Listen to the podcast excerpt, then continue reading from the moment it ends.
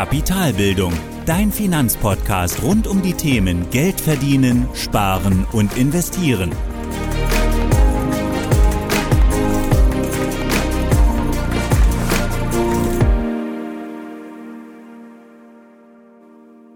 Moin Moin und willkommen zur achten Folge des Kapitalbildungspodcasts. Heute sprechen wir über das Thema Inflation. Wie wird sie beeinflusst und welche Folgen hat sie? In der letzten Folge haben wir darüber gesprochen, was der Leitzins ist und welche Wirkung er auf die Wirtschaft hat. Heute spinnen wir das Ganze noch ein bisschen weiter und schauen uns an, wie die EZB denn ihr oberstes Ziel erreichen möchte, nämlich eine jährliche Inflationsrate nahe 2%. Und dazu schauen wir uns zuerst mal an, was Inflation denn eigentlich bedeutet.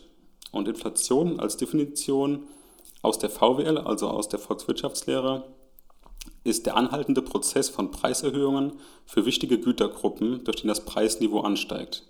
Also hier haben wir schon mehrere Hinweise zur Definition, wann genau wir denn eigentlich jetzt im volkswirtschaftlichen Sinne von einer Inflation in der Wirtschaft sprechen. Ganz wichtiger Punkt ist hier vor allem der anhaltende Prozess. Und da sprechen wir von einer mittleren Sicht und die EZB betrachtet ihren Wert, also die Inflationsrate, immer jährlich. Also eben Preiserhöhungen, die jährlich stattfinden und auch wirklich anhaltend sind. Der zweite Hinweis, wie schon gesagt, Preiserhöhung. Also die Preise von gewissen Gütergruppen sind gestiegen und somit auch das Preisniveau für diese Gütergruppen. Der dritte Hinweis, wichtige Gütergruppen. Also wir sprechen hier nicht nur von einzelnen Gütern, dass jetzt beispielsweise mal Erdöl teurer wird, weil eben die Hersteller letztendlich den Preis anders festlegen, dann hat das ganz andere Ursachen, warum der Preis gestiegen ist, sondern wirklich, dass einfach Gütergruppen, die wirklich von Bedeutung sind für den Verbraucher, dauerhaft eben gestiegen sind in ihrem Preisniveau. Und nur genau dann spricht man eben auch von einer Inflation, also anhaltender Prozess auf mittlere Sicht. Die EZB betrachtet es jährlich. Wir sprechen von Preiserhöhungen und zwar von Preiserhöhungen wichtiger Gütergruppen, also nicht nur von einzelnen Gütern. Und das exakte Gegenteil einer Inflation ist die Deflation. Und das ist eben die Preissenkung für wichtige Gütergruppen, durch die das Preisniveau sinkt, also eben nach unten geht und eben die Preise sinken. Wenn das Preisniveau jedoch gleich bleibt, also sich weder nach oben noch nach unten verändert, dann spricht man von einer Nonflation.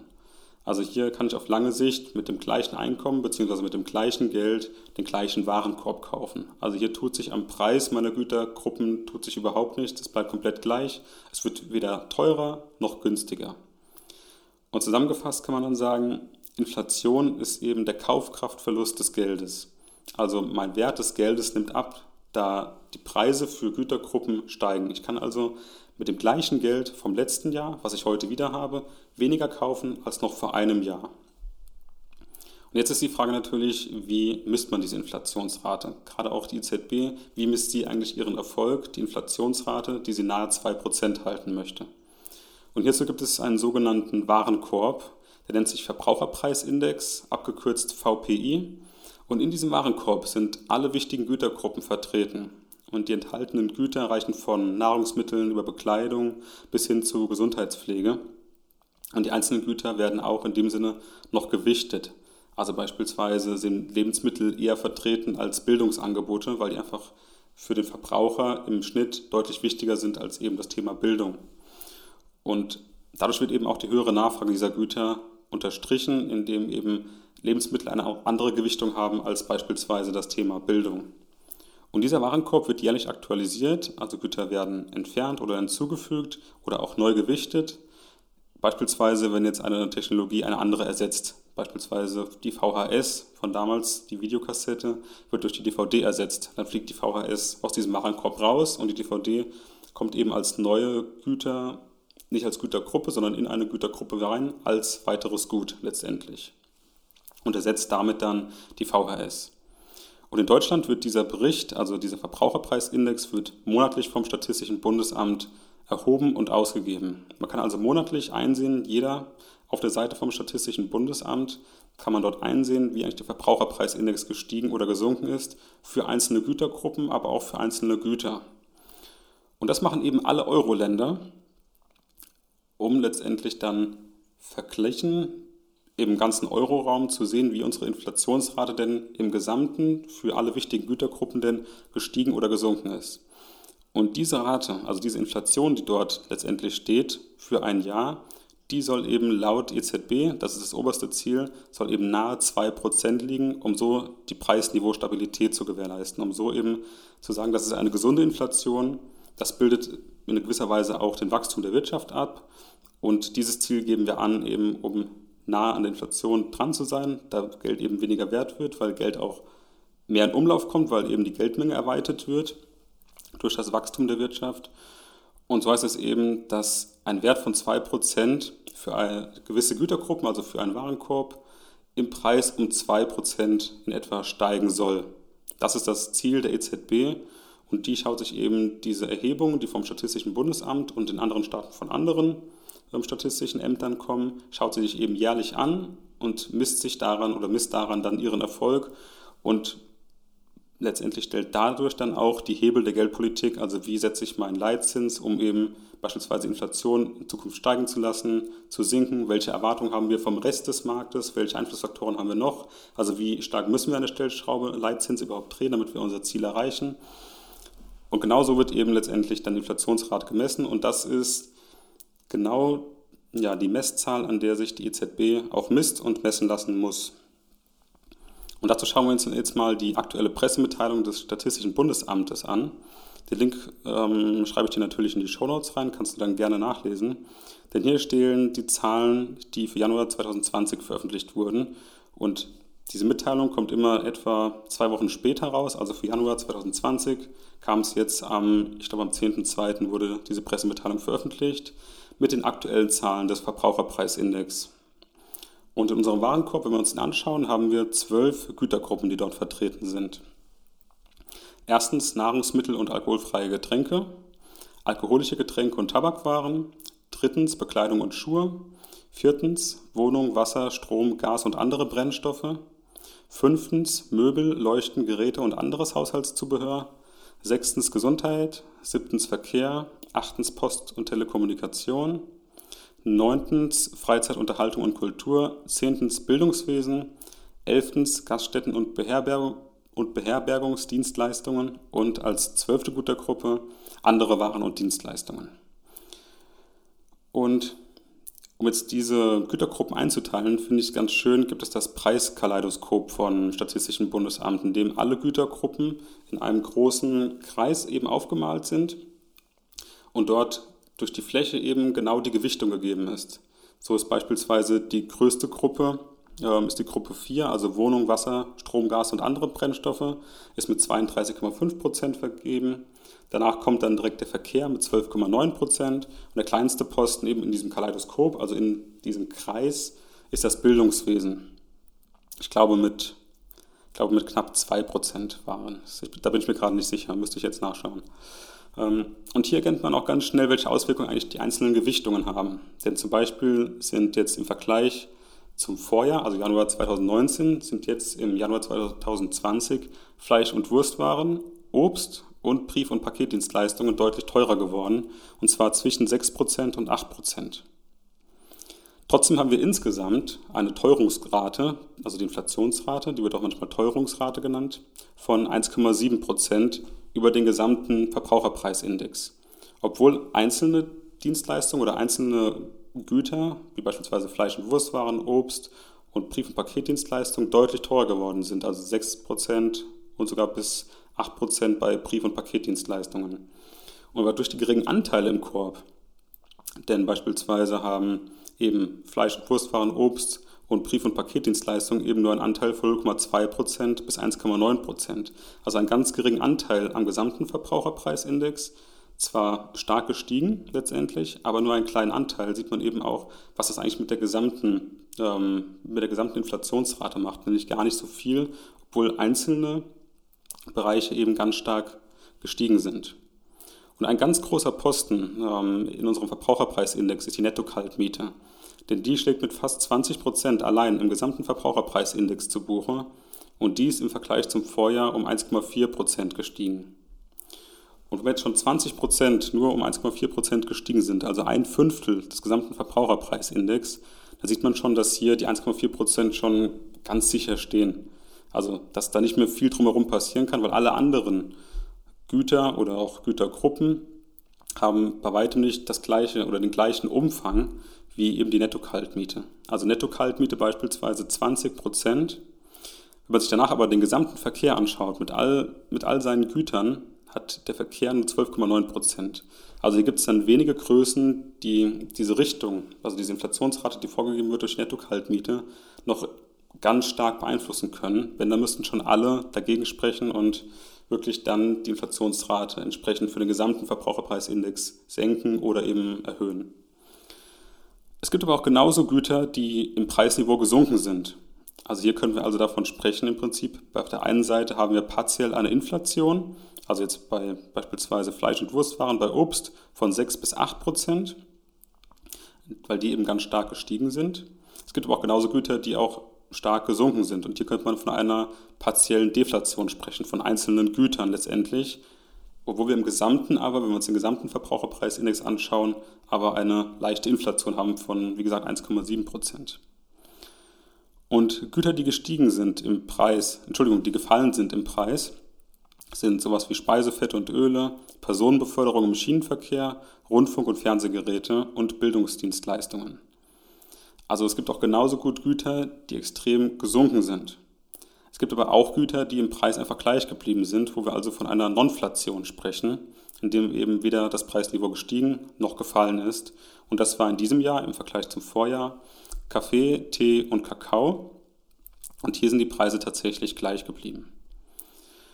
Und die darin enthaltenen Gütergruppen, also in diesem Verbraucherpreisindex, sollen im Prinzip möglichst nah an der Realität der Verbraucher sein. Also die Güter, die dort drin sind, die Gütergruppen, die dort drin sind, sollen eben nah an der Realität des Durchschnittsbürgers sein. Dennoch hat jeder seinen eigenen Warenkorb. Also wenn du dir jetzt anschaust, hier in dem Verbraucherpreisindex ist Netto-Kaltmiete mit 20 Prozent ja schon ganz stark vertreten. Es gibt aber trotzdem auch Bürger, die eben keine Miete mehr zahlen, die auch vielleicht auch keinen Abtrag fürs Haus mehr zahlen, die also eine Immobilie besitzen und dafür eben kein Geld bezahlen dann sind diese 20 Prozent, die jetzt um 1,4 Prozent gestiegen sind im Vergleich zum Vorjahr, einfach hinfällig und machen mit ihrer Inflation im Prinzip gar nichts. Oder es wirkt sich nicht auf ihr Leben aus, da sie keine Miete zahlen, da ihre Miete eben nicht teurer wird. Und das macht eben schon 20 Prozent des gesamten Verbraucherpreisindex aus. Und deswegen muss man sich eigentlich immer seine ganz persönliche Inflation anschauen. Denn ein Single mit einer Wohnung hat einen ganz anderen Warenkorb als eine Familie, das schon, die schon beispielsweise ein, ein Haus besitzt und vielleicht auch schon abbezahlt hat oder ein alleinerziehendes Elternteil. Das sind eben ganz andere Warenkörbe, die eben dann auch zu einer ganz persönlichen Inflationsrate führen. Oder ob jemand jetzt 20 Jahre alt ist, der hat jemand einen ganz anderen Alltag als jemand, der 60 Jahre alt ist und auch ganz andere Konsumgewohnheiten. Also der greift vielleicht eher zu Technologien, der greift vielleicht auch mehr zu einer Miete, wohingegen vielleicht ein 60-Jähriger weniger Technologien kauft, weniger Telekommunikationsdienstleistungen einkauft, vielleicht aber auch schon ein Haus besitzt und vielleicht auch keine Netto-Kaltmiete zahlt. Also das sind ganz andere Konsumgewohnheiten, die eben hier im Durchschnitt abzubilden sind. Und da gibt es ganz schön vom Statistischen Bundesamt, verlinke ich dir auch in den Shownotes, einen persönlichen Inflationsrechner. Und da kannst du für die Gütergruppen wirklich ganz persönlich einstellen, wie viel Prozent deines Geldes du eigentlich dann beispielsweise für Netto-Kaltmiete ausgibst. Und da kannst du dann genau sehen, wie weit du da eigentlich von dem Durchschnitt entfernt bist. Vielleicht ist dann für dich die Inflation eben deutlich gestiegen. Vielleicht ist die Inflation aber auch für dich zurückgegangen. Also vielleicht hast du sogar eine Deflation erlebt für, deinen, für deine persönliche Güter, die du nutzt, also für deinen Warenkorb. Und mit diesem Inflationsrechner, der persönliche, kannst du eben ganz schön einstellen oder es ist ganz schön zu sehen, wie nah du eigentlich am Durchschnitt bist oder wie weit weg du vom Durchschnitt bist. Und ich habe es mal getestet bei mir. Der Wert aktuell für den Durchschnitt liegt bei 1,7 Prozent. Ich habe dann mal meine Parameter eingestellt und da liege ich im Vergleich zum Vorjahr bei 1,6 Prozent. Also für meinen Warenkorb, jetzt auch nur ganz grob berechnet, weil ich das natürlich nicht bis auf den letzten Cent angeben kann, aber grob berechnet, zahle ich für meinen Warenkorb, den ich im letzten Jahr habe, jetzt gerade 1,6 Prozent mehr als im Vorjahr. Also mein Geld ist dadurch im Prinzip weniger wert geworden und zwar um 1,6 Prozent. Das ist meine persönliche Inflationsrate. Und jetzt wiederum kommen wir dann eben dazu, die Inflationsrate mit dem Leitzins zu verbinden. Denn wie gesagt, das oberste Ziel der EZB ist die Preisstabilität des Euros. Also eine Inflationsrate bei jährlich nahe 2% zu halten. Und als Instrument, um dieses Ziel zu erreichen, hat die EZB den Leitzins. Also zu welchem Preis können sich Banken Geld bei der Notenbank kaufen. Und ist der Preis gering, also wird der Leitzins gesenkt oder wurde er gesenkt, wird mehr konsumiert, wird mehr investiert, weil Banken eben mehr Kredite nehmen, mehr oder leichter Geld bekommen, Geld weniger wert ist und damit eben auch die Kredite für günstigere Preise an ihre Konsumenten geben, also an Unternehmen, an private Haushalte. Und somit wächst eben die Wirtschaft. Es wird mehr konsumiert, es wird aber auch mehr investiert. Arbeitsplätze entstehen, die Wirtschaft wird angekurbelt. Wird der Preis hingegen teurer, also wird der Leitzins angehoben, wird weniger konsumiert. Also Geld ist teurer. Geld ist teurer zu besorgen für Geschäftsbanken und damit eben auch werden die Preise weitergegeben an die Unternehmen und an die privaten Haushalte. Dadurch kann die Wirtschaft eben stagnieren, also gleich bleiben. Sie kann aber auch genauso gut dadurch schrumpfen. Und dieser Wirkzusammenhang zwischen der, des Leitzinses oder der Geldmengenerhöhung letztendlich durch den Leitzins, also wenn Geld eben günstiger ist, kommt mehr Geld in Umlauf, wenn Geld teurer ist, kommt weniger Geld in Umlauf, der drückt sich ganz gut aus in der Fischerschen Verkehrsgleichung, die auch Quantitätsgleichung genannt wird. Und das ist eine Gleichung aus der Volkswirtschaftslehre, die nach ihrem Erfinder Irving Fischer benannt ist ein Ökonom, der diese Gleichung schon 1911 endgültig formuliert hat. Und in dieser Gleichung gibt es vier Faktoren. Da gibt es zum einen Q, also die Menge aller Güter. Es gibt P, das Preisniveau der Güter, also was wir eben gesehen haben, das Preisniveau der Gütergruppen, also die Inflationsrate. Dann gibt es noch M als dritter Faktor, das ist die Geldmenge. Und V, das ist die Umlaufgeschwindigkeit des Geldes, also wie schnell wechselt denn Geld seinen Besitzer. Und die Gleichung lautet dann, Menge aller Güter mal das Preisniveau aller Güter ist gleich die Geldmenge mal die Umlaufgeschwindigkeit des Geldes. Und die EZB kann eben die Größe indirekt beeinflussen, also die Größe P, das Preisniveau. Denn das ist eben das Ziel, das die EZB auch hat, dieses Preisniveau bei nahe 2% zu halten. Und den einzigen Stellhebel, den sie hat, ist die Geldmenge, beziehungsweise der Leitzins, der dann die Geldmenge beeinflussen soll. Denn der Leitzins bildet letztendlich den Preis des Geldes ab. Und jetzt stellen wir die Gleichung, die wir haben, also Q mal P gleich M mal V, jetzt einfach mal auf das Preisniveau um. Und dann sieht es eben so aus, dass die Gleichung jetzt heißt M mal V durch Q. Also die Geldmenge mal die Umlaufgeschwindigkeit durch die Menge aller Güter bildet das Preisniveau.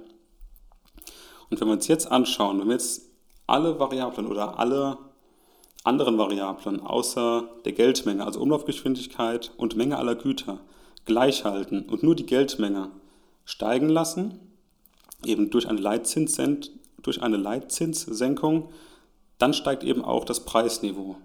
Also wenn sich P oder beziehungsweise wenn sich die Geldmenge erhöht, haben wir eben einen größeren Wert oben stehen und teilen es eben unten durch die gleiche Menge aller Güter. Das heißt also, wenn alle anderen Annahmen gleich bleiben und sich nur die Geldmenge erhöht, durch eine Senkung des Leitzinses, dann erhöht sich eben auch die Inflationsrate, also das Preisniveau für die Güter in einer Volkswirtschaft. Und was war jetzt eigentlich damit zu beweisen? Also die Frage ist ja eigentlich letztendlich, kann die EZB mit dem Leitzins, also mit dem einzigen wirklichen Instrument der EZB, kann sie überhaupt ihre Ziele beeinflussen, das Preisniveau einer Volkswirtschaft, also die Inflationsrate nahe 2%. Und die Antwort darauf ist ja, aber nur indirekt. Denn es gibt auch noch andere Faktoren, die eben auch eine Rolle spielen. Politik, ähm, globale Umstände, Kriege, ähm, das Klima beispielsweise. Also es gibt ganz viele Faktoren, die die EZB eben nicht ändern kann. Trotzdem kann sie aber über den Leitzins die Geldmenge ein Stück weit regulieren und dadurch eben auch Einfluss auf das Preisniveau nehmen. Dennoch ist auf jeden Fall zu sagen, dass der Leitzins definitiv ein mächtiges Instrument ist, um eben die Geldpolitik der EZB zu verwirklichen. Und so kommen wir dann letztendlich zur Zusammenfassung dieser Folge. Erstmal werde ich euch werde ich dir auf jeden Fall alle wichtigen Links aus der Folge in den Show Notes verlinken. Und auf meiner Webseite äh, unter der aktuellen Podcast-Folge findest du ebenfalls alle wichtigen Links kapitalbildung.org slash Folge minus 008. Da findest du auch ebenfalls die Show Notes, auch alle wichtigen Links. Und dort findest du auch weitere Empfehlungen von mir zu dem Thema. Und wenn wir das Ganze jetzt nochmal zusammenfassen. Inflation. Was ist Inflation? Inflation ist der anhaltende Prozess von Preiserhöhungen wichtiger Gütergruppen, durch den das Preisniveau ansteigt. Und das Gegenteil von Inflation ist die Deflation, also das Sinken des Preisniveaus auf wichtigen Gütergruppen. Dann gibt es noch die Nonflation und die beschreibt keinerlei Veränderung des Preisniveaus. Also die Preise gehen weder nach oben noch nach unten. Im Großen und Ganzen kann man also sagen, dass Inflation bedeutet einen Kaufkraftverlust für mein Geld, für dein Geld. Und die Inflationsrate wird anhand eines Warenkorbs gemessen, der sich nur leicht im Jahr verändert, eben leichte Anpassungen erfährt durch neue Technologien, durch vielleicht einen geänderten Konsum in der Gesellschaft. Und dieser Warenkorb nennt sich Verbraucherpreisindex, VPI.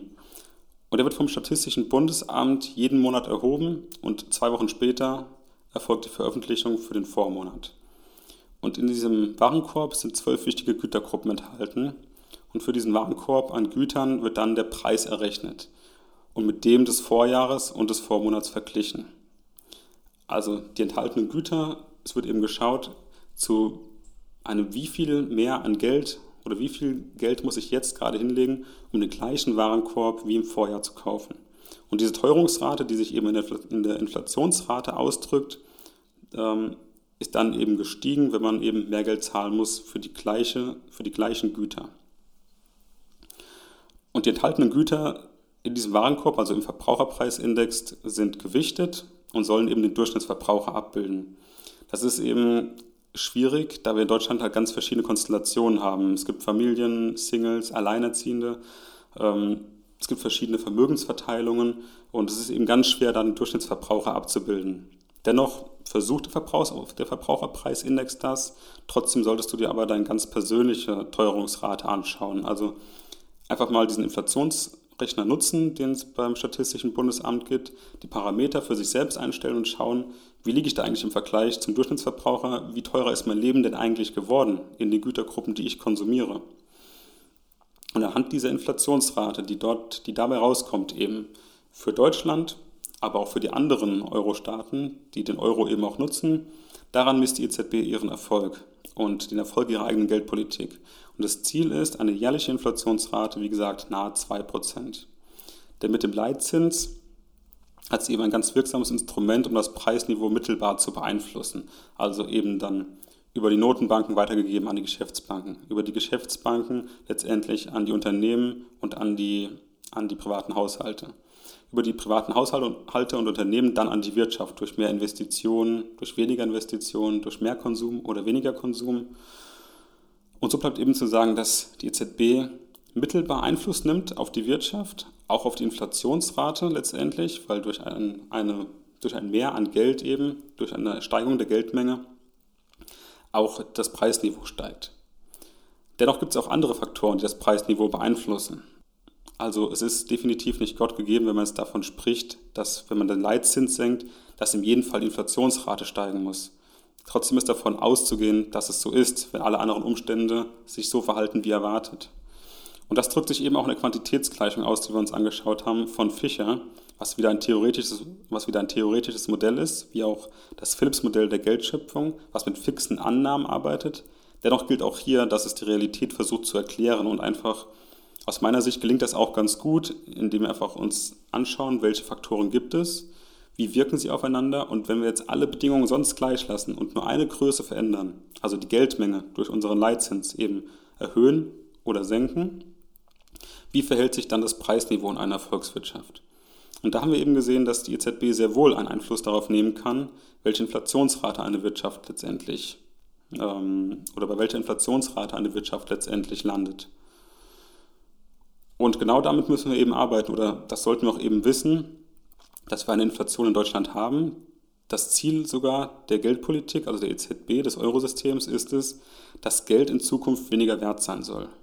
Und damit müssen wir als Unternehmer oder auch als private Haushalte, als Bürger, müssen wir damit arbeiten, müssen das wissen, müssen wissen, wie wir damit umgehen und wie wir damit umgehen oder was das letztendlich für unser Geld bedeutet. Das schauen wir uns dann in der nächsten Folge an. Für heute erstmal vielen Dank fürs Zuhören. Wie gesagt, alle wichtigen Links findest du in den Show Notes. Ich hoffe, dir hat es gefallen und wir hören uns beim nächsten Mal. Bis dann. Ciao. Das war die heutige Podcast-Folge von Kapitalbildung. Alle wichtigen Links und Infos findest du in den Show Notes. Hast du Lust auf noch mehr hilfreiches Finanzwissen? Dann folge Kapitalbildung auf Facebook und Instagram oder besuche die Website www.kapitalbildung.org.